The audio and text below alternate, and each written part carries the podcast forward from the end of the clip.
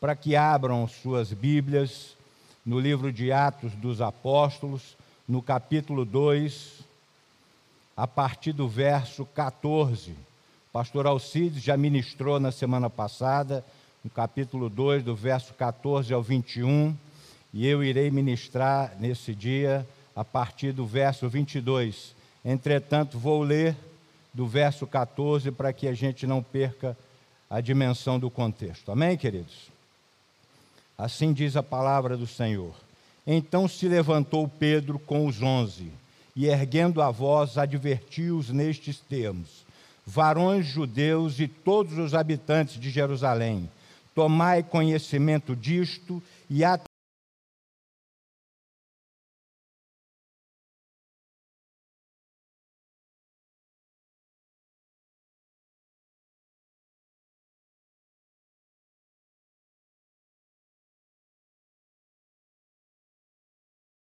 o Senhor, que derramarei do meu espírito sobre toda a carne. Vossos filhos e vossas filhas profetizarão, vossos jovens terão visões e sonharão vossos velhos.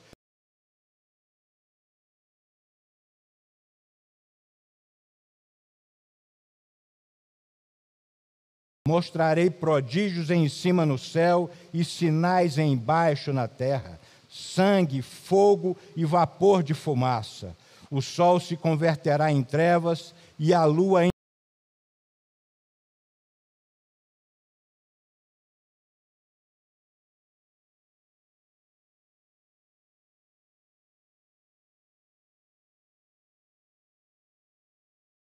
o Nazareno, varão aprovado por Deus diante de vós com milagres, prodígios e sinais, os quais o próprio Deus realizou por intermédio dele entre vós, como vós mesmos sabeis, sendo este entregue pelo determinado desígnio e presciência de Deus, vós o matastes, crucificando-o por mãos de Nicos, ao qual, porém, Deus ressuscitou, rompendo os grilhões da morte, porquanto não era possível fosse ele retido por ela.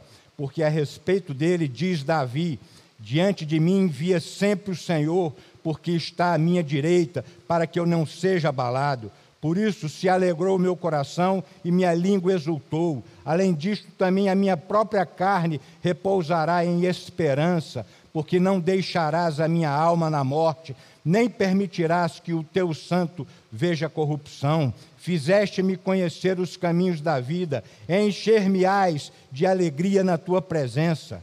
Irmãos, seja-me permitido dizer-vos claramente a respeito do patriarca Davi, que ele morreu e foi sepultado, e o seu túmulo permanece entre nós até hoje, sendo, pois, profeta e sabendo que Deus lhe havia jurado que um dos seus descendentes se assentaria no seu trono, prevendo isto, referiu-se à ressurreição de Cristo, que nem foi deixado na morte, nem o seu corpo experimentou corrupção a este Jesus, Deus ressuscitou, do que todos nós somos testemunhas.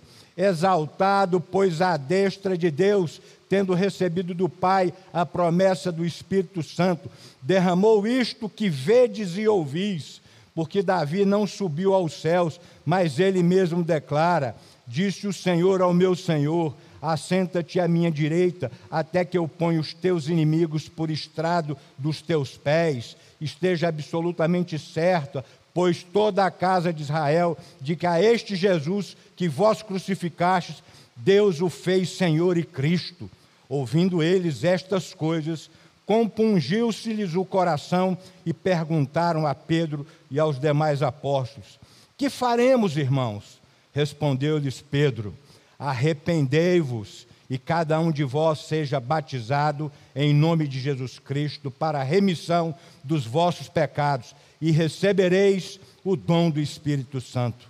Pois para vós outros é a promessa, para vossos filhos e para todos os que ainda estão longe, isto é, para quantos o Senhor nosso Deus chamar. Com muitas outras palavras, deu testemunho e exortava-os, dizendo: Salvai-vos desta geração perversa. Então os que lhe aceitaram a palavra foram batizados, havendo um acréscimo naquele dia de quase 3 mil pessoas. Amém? Deus, obrigado, Pai.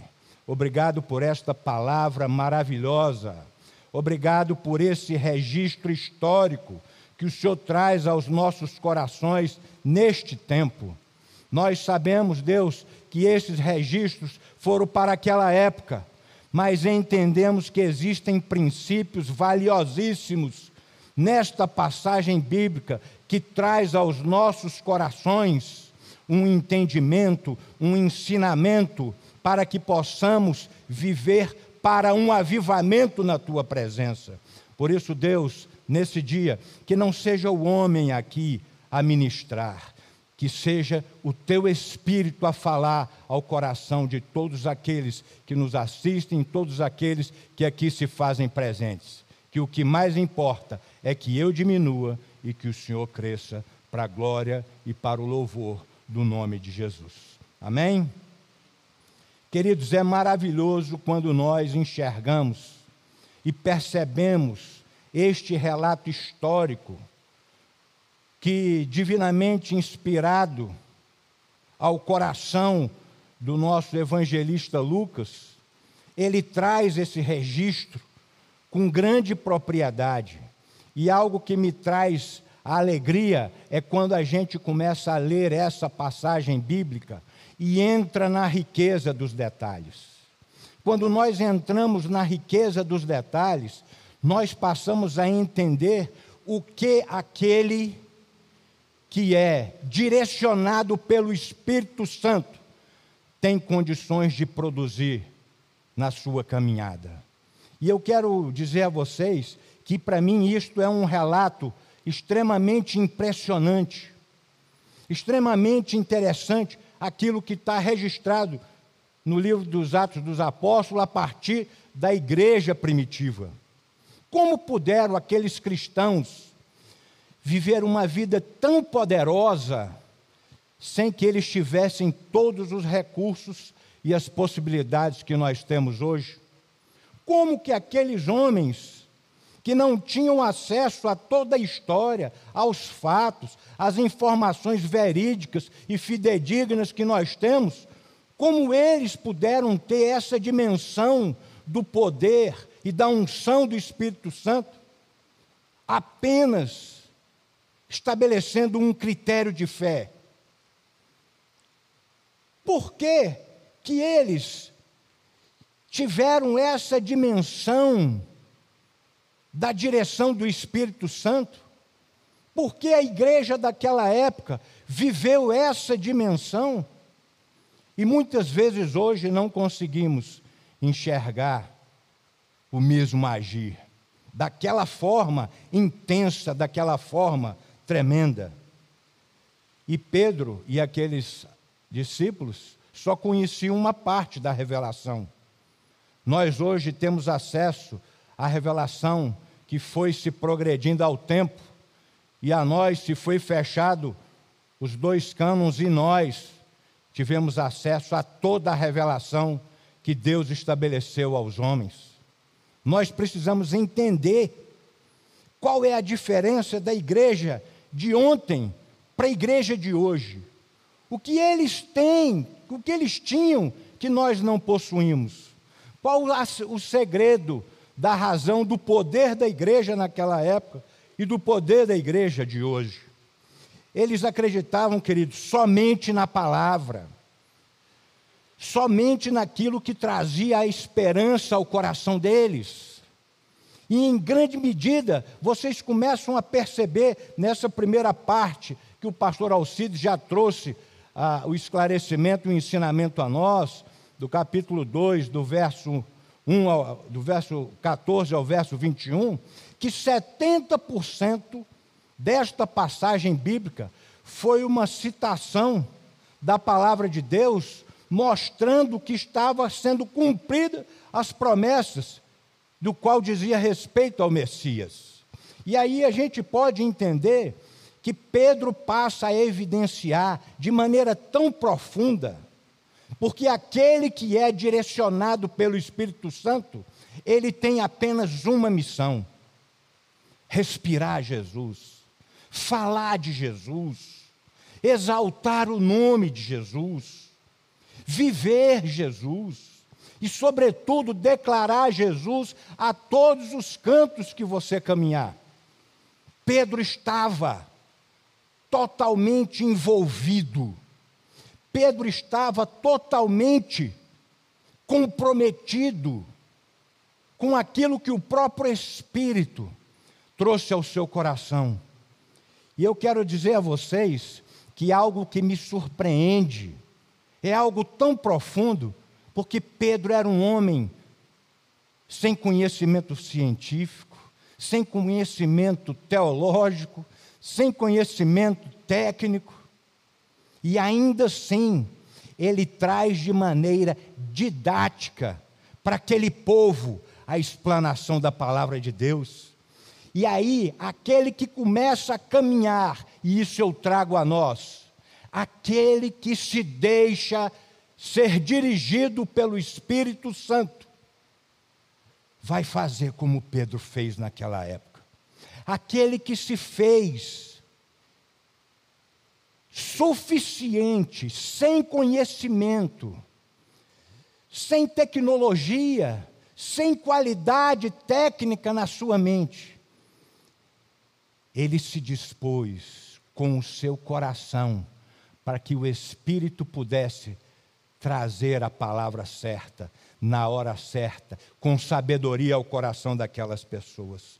E eu começo a ficar tão feliz, porque eu vejo que uma pessoa simples como esta, como Pedro, traz de maneira tão didática um discurso, uma pregação tão cristocêntrica como Pedro fez. E aí eu trago aqui, abro um parênteses e digo a você que também é comissionado por Deus, que Deus colocou no teu coração de anunciar a glória dele a todos os lugares que você for. Pense nisso. Pedro não tinha conhecimento do qual você tem. Pedro não sabia o que fazer mas deixou ser direcionado pelo Espírito.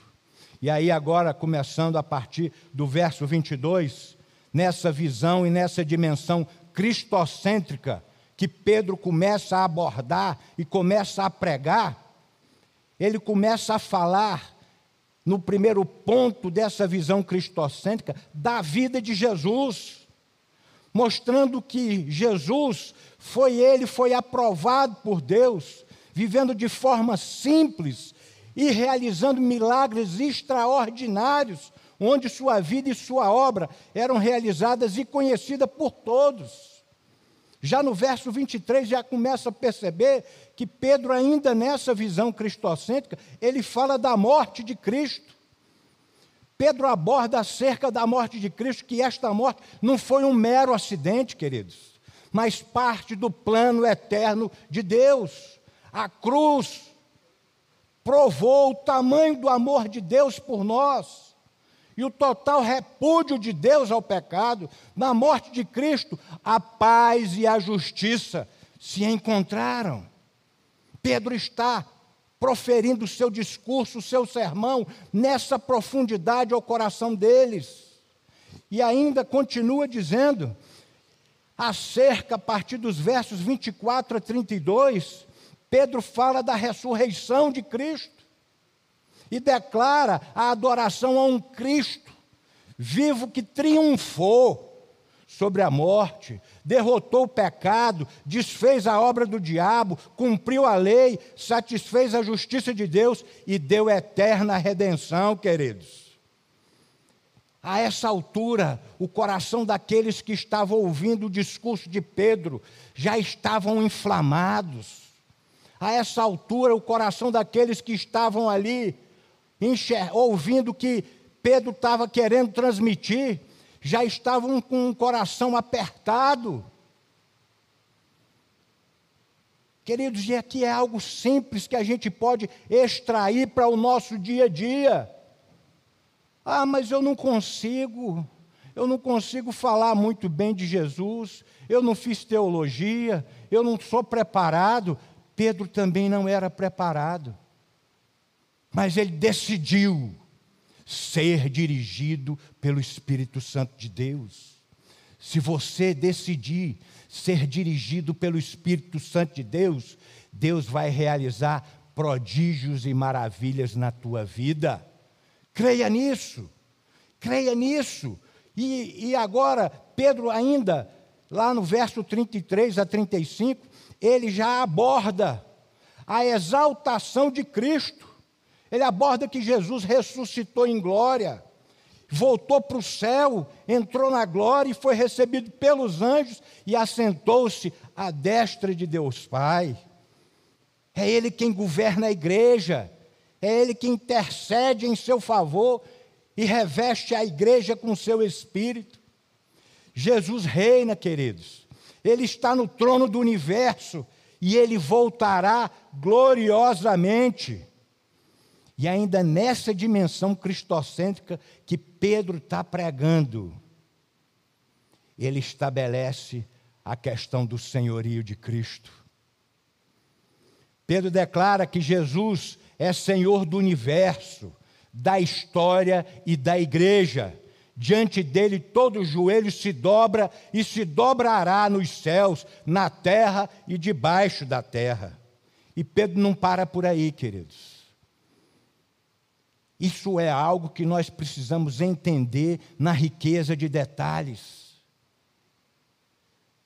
No primeiro aspecto, Pedro, de maneira cristocêntrica, ele chega e aborda de maneira simples. Fala sobre a vida de Jesus, fala sobre a morte de Jesus, fala sobre a ressurreição de Jesus, fala sobre a exaltação de Jesus e, por fim, fala sobre o senhorio de Jesus. É simples. Quando nós quisermos falar com as pessoas que nos abordam, que estão ao nosso redor, pense como Pedro fazia. Pense como Pedro fez de maneira simples, um homem sem conhecimento, extremamente didático, mas é porque se deixou dirigir pelo Espírito Santo de Deus. E ele não para por aí, queridos. A pregação de Pedro, ela era eficaz em seu propósito. Observe o que o verso 37 diz. Ouvindo eles essas coisas, compungiu-se-lhes o coração e perguntaram a Pedro e aos demais apóstolos: que faremos, irmãos? Pedro não pregou para agradar ninguém, nem para distrair e muito menos para entreter, queridos. Pedro traz a pregação de confronto. Ele foi direto e objetivo. A pregação de Pedro tinha o propósito de produzir arrependimento e produzir convicção de pecado. E Pedro também foi claro em suas exigências, até mesmo antes de falar de perdão, de cura, de redenção e salvação, Pedro fala de culpa, de enfermidade, de pecado e de perdição. Ele não estava ali para brincar, ele estava ali para falar a coisa acerca do reino de Deus, não há salvação sem arrependimento. Ninguém entra no céu sem antes saber que é um pecador.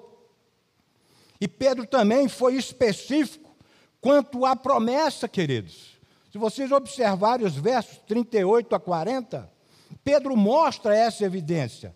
Ele é específico, ele mostra que duas promessas são feitas ao arrependido: uma relacionada ao passado e a outra ao futuro a remissão de pecados e o dom do Espírito Santo. Muitas vezes, queridos, nós ficamos assim, querendo bolar estratégias, bolar coisas, para que a palavra de Deus chegue de maneira fácil. Pedro não tinha conhecimento, mas se deixou levar pelo Espírito. E era o Espírito Santo de Deus quem estava dirigindo o coração de Pedro quando nós deixamos o Espírito Santo dirigir as nossas vidas. O Espírito Santo traz à lembrança aquilo que é para se falar.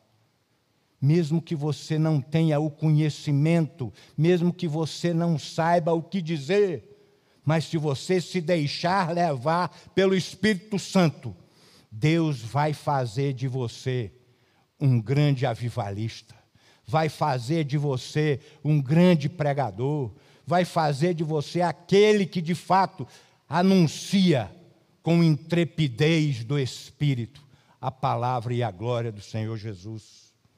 E eu quero dizer a vocês, queridos, que nessa dimensão que Pedro traz a clareza, ele diz que nós somos salvos, então podemos ser cheios do Espírito.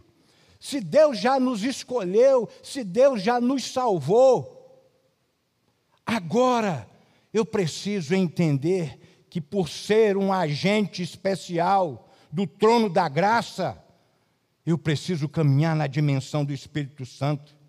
Primeiro o povo se volta a Deus de todo o coração, com choro, com jejum, com o coração rasgado. E depois o Espírito é derramado. Olha que benção. Pedro estava discursando nessa dimensão.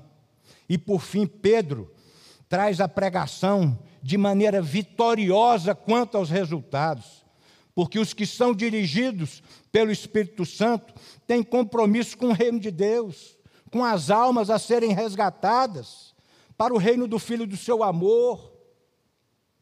Nós precisamos entender que Deus nos comissionou quando nos estabelece a questão do ide, ide pregar o evangelho, a toda criatura, batizando em nome do Pai, do Filho e do Espírito Santo, e ensinando-os a guardar tudo aquilo que vos tenho ministrado. E eis que estou convosco até a consumação dos séculos. O Senhor Jesus nos comissionou. Nós não podemos achar e, e se fazer indiferente aquilo que Ele quer para a sua igreja. Nós precisamos entender que é tempo de despertar, que é tempo de caminhar e fazer a obra dele com amor, aonde quer que ele te coloque, seja na tua vizinhança, seja na tua, no seu trabalho, seja onde você estuda, seja onde você vai à academia, em todos os lugares. Deixa o Espírito Santo dirigir a tua vida e você vai ver o que vai acontecer. A pregação de Pedro, queridos, não só produziu conversões abundantes, mas produziu frutos permanentes. Saiba disso. Produzir frutos permanentes é justamente o que essa igreja quer te ajudar na sua caminhada. Aonde você estará evangelizando. E em seguida, quando Jesus fala, e ensinando tudo aquilo que vos tenho ministrado. O ensinar a guardar, queridos, é o discipulado. Nenhum de nós força a barra, como diz a galera, força a amizade para que vocês façam isso. Nós apenas traduzimos, somos arautos de Jesus para mostrar o que ele estabeleceu para nós. Precisamos entender sobre essa dimensão, porque aquele que de fato é dirigido pelo Espírito Santo de Deus, ele caminha segundo a vontade do Pai. Aquele povo, naquela época que Pedro pregou, eles não apenas nasceram na graça de Jesus, queridos, mas também nela cresceram e permaneceram firmes. Eles foram batizados, integraram-se à igreja, e perseveravam. Vocês vão ver isso mais à frente, quando tiver o próximo sermão. Criaram raízes, amadureceram, fizeram outros discípulos, e a igreja, sabe o que aconteceu com ela? Tornou-se irresistível, queridos.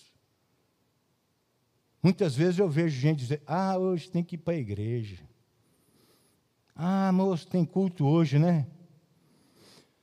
Faça como Davi. Me alegrei quando me disseram: vamos à casa do Senhor. Precisamos viver isso. Nós não podemos caminhar de maneira indiferente àquilo que Jesus estabeleceu para nós, queridos. Não podemos. Os que são dirigidos pelo Espírito Santo de Deus têm Jesus no coração, entendem este propósito, se alimentam da palavra e querem anunciar a glória de Jesus para outras vidas que ainda não foram despertadas. Eles se preocupam com a geração atual e com a geração vindoura. Quem serão os pastores futuros dessa igreja? Quem serão os pastores das igrejas no Brasil? Os futuros pastores. Você está preocupado com o quê? Com o seu umbigo ou com a geração que se dobra diante do Senhor Jesus? Nós precisamos entender que é tempo de despertar, é tempo de acordar e fazermos a vontade de Deus, mas, sobretudo, sermos dirigidos pelo Espírito Santo. Queridos, quem é dirigido pelo Espírito Santo busca cumprir e guardar na prática a palavra de Deus no dia a dia. Se não dermos lugar ao que Deus nos diz, confiadamente e sem reservas, não poderemos ter poder em nossa vida espiritual. Se a gente não se enfronhar, se a gente não mergulhar, nós não vamos enxergar prodígios, sinais e maravilhas. Faça a tua agenda, a agenda do reino de Deus. E aí, nessa cosmovisão reformada, nós precisamos entender que não é abandonar tudo e largar tudo que estamos fazendo. Senão, daqui a pouco vai chegar para mim e vai dizer: Poxa, pastor, então o senhor quer que eu peça demissão do meu emprego?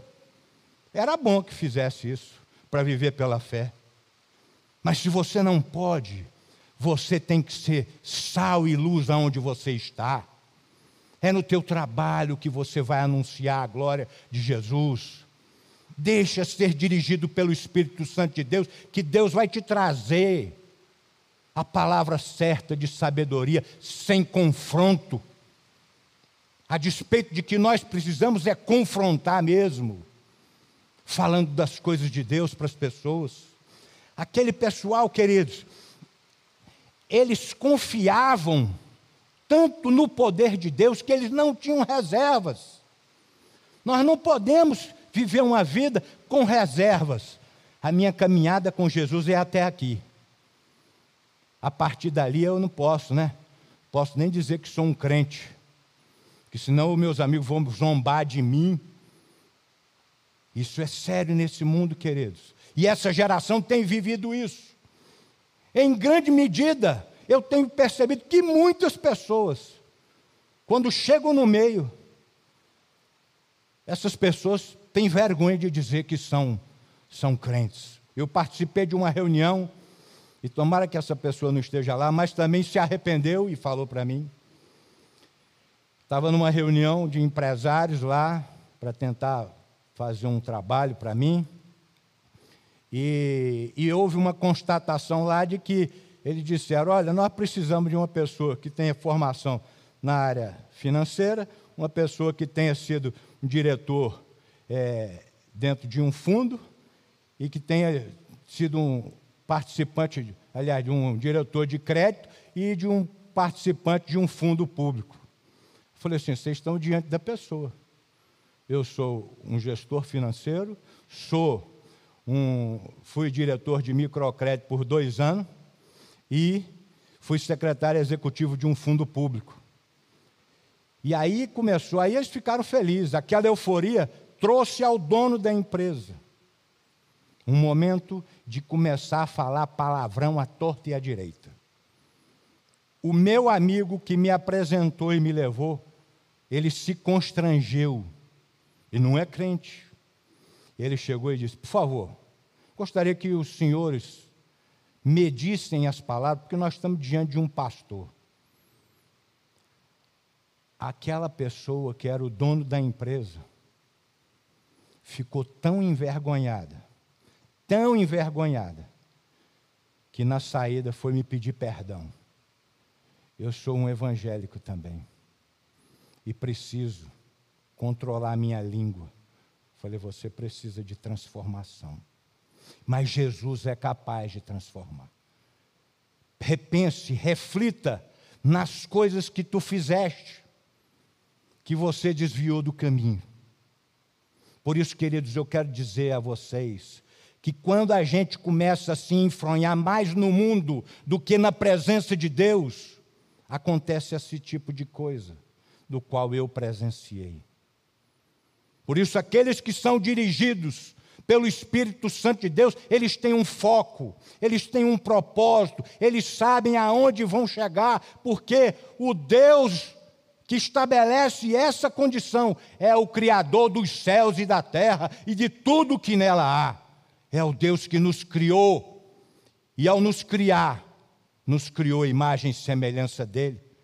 Nós não podemos fazer de conta, nós não podemos caminhar fingindo que temos Jesus, pelo contrário, queridos, os que estão enfronhados, os que amam a Jesus, os que são gratos pelaquela morte de cruz, têm um procedimento diferente. Naquela época, aquela igreja acreditava num Cristo presente e atuante na igreja. Cristo, para eles, era o centro de toda a atividade em suas vidas. Felizmente, não havia burocracia que existe hoje nem agenda. A agenda deles era a agenda do reino de Deus, porque havia gratidão, amor, consagração, espírito fraterno e perdão. Jesus, pela igreja primitiva, queridos, era amado e obedecido. Vou repetir. Jesus, pela igreja primitiva, era amado e obedecido toda a glória era dele. Tudo se fazia e tudo se sofria por amor a ele. Por isso a igreja tinha maravilhoso poder. O Espírito Santo estava presente, inspirando, ensinando e orientando a igreja. Olha só, queridos, esse sermão de Pedro, sem conhecimento nenhum, mas com uma didática esplendorosa. Pedro mostrando ponto a ponto. Se fosse uma aula de homilética, eu acho que poderíamos usar o exemplo de Pedro. Ele foi levando ponto a ponto de como a gente tem que abordar aqueles que precisam ser despertados ao reino de Deus. Os cristãos primitivos davam ao Espírito Santo de Deus lugar, dava tempo, oportunidade. Por isso eles eram cheios de poder. E qual é igreja, o segredo daquela igreja? Que nós não vimos hoje, queridos. Acabei de falar tudo isso. Acabei de dizer o que era a igreja para o coração daquele povo daquela época. E eu trago aqui a questão aos nossos corações. Se nós somos dirigidos pelo Espírito Santo de Deus, Jesus tem que ser o nosso foco. Jesus tem que ser a nossa vida, Jesus tem que ser o nosso deitar e o nosso respirar. Jesus tem que estar enfronhado 100% na minha mente, de maneira tal que eu exale o perfume dele, de maneira tal que a luz dele saia e irradie as vidas. Eu preciso viver isso, a igreja precisa caminhar nisso. Porque se cremos em um mesmo Salvador, se amamos a mesma palavra, se somos submissos ao mesmo Espírito, então certamente haveremos de ter o mesmo poder, queridos. Precisamos priorizar nossas vidas, porque os que são dirigidos pelo Espírito Santo têm compromisso com o reino de Deus e com a geração vindoura. Essa palavra foi chegando século a partir de século. Essa palavra foi levada ano após ano. E chega num determinado ano, 1703. Essa palavra chega aproximadamente um pouco antes também, pode ter sido, uns 5, 10 anos antes, chega ao coração de um pai que estava preocupado com a sua próxima geração e com a geração próxima dele, dos seus familiares, dos seus amigos, dos seus colegas, dos seus vizinhos. Na época não tinha academia, né? mas de todos eles ele estava preocupado com aquela geração. Esse homem nasceu no ano de 1703. Chama-se Jonathan Edwards. Um grande avivalista, um grande pregador, um grande teólogo. Seu pai era um ministro do Evangelho. Ele foi criado num lar evangélico mas desde menininho já ardia no fogo, o fogo no coração dele, para que ele pudesse falar de Jesus para as pessoas. Ele tinha um grande fervor espiritual. Aquele pai soube passar para os seus filhos, soube passar para os seus amigos, soube passar para todas as pessoas acerca do reino de Deus. E Jonathan Edwards foi um grande pregador e teólogo na sua época. Ele teve um papel fundamental na formação do primeiro grande despertamento e supervisionou alguns dos primeiros fogos de avivamento em 1733 a 1735. Em 1733, queridos, Edwards tinha apenas 30 anos e promoveu esse fogo todinho na sua geração. Viveu um grande avivamento, porque ele se deixava ser dirigido pelo Espírito Santo de Deus. E toda a sua caminhada foi dirigida nessa dimensão. Tinha preocupação em anunciar o reino de Deus e a sua geração e as gerações vindouras. Mas existia naquela época uma pessoa que era um dos maiores defensores do ateísmo e achava que Edwards era louco. Tu lembra que tinha um lá, na hora que Pedro prega, que chega e diz: ah, esses homens, esses homens estão embriagados? Sempre vai ser assim, queridos. Sempre vai ter alguém botando uma pedra no teu sapato. Sempre vai ter alguém falando mal de você. Sempre vai ter alguém zombando do que você faz. Mas se você for direcionado pelo Espírito Santo de Deus, estas coisas irão acontecer constantemente, porque a Bíblia também diz que as coisas de Deus são loucas para esse mundo. Queridos, nós precisamos ser despertados pelo Espírito.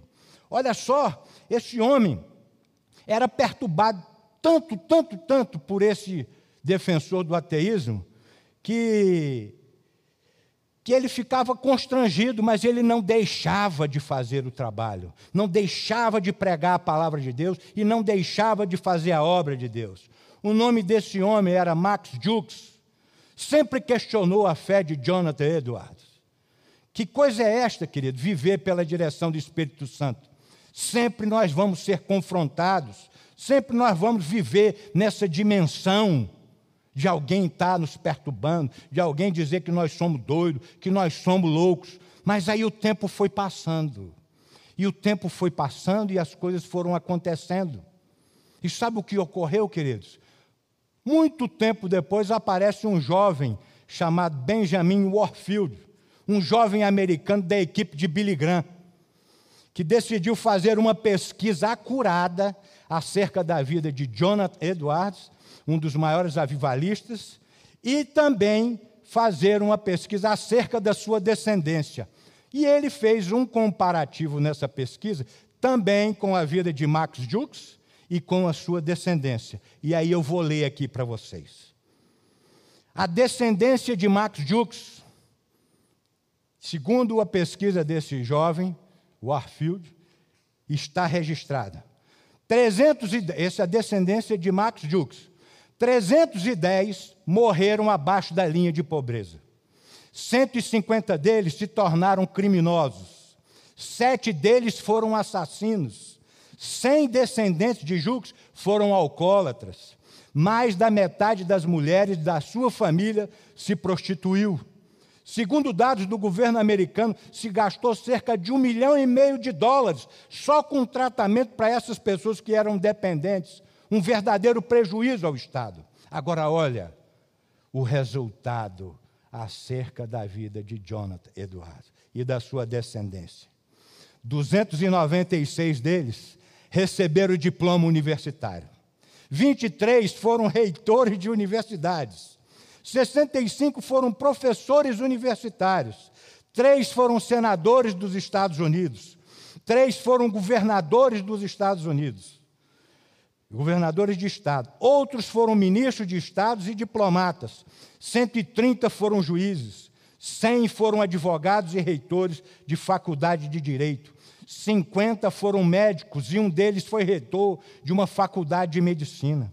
75 ocuparam a carreira militar, 100 foram pregadores famosos, três foram prefeitos de grandes cidades e um foi vice-presidente dos Estados Unidos da América.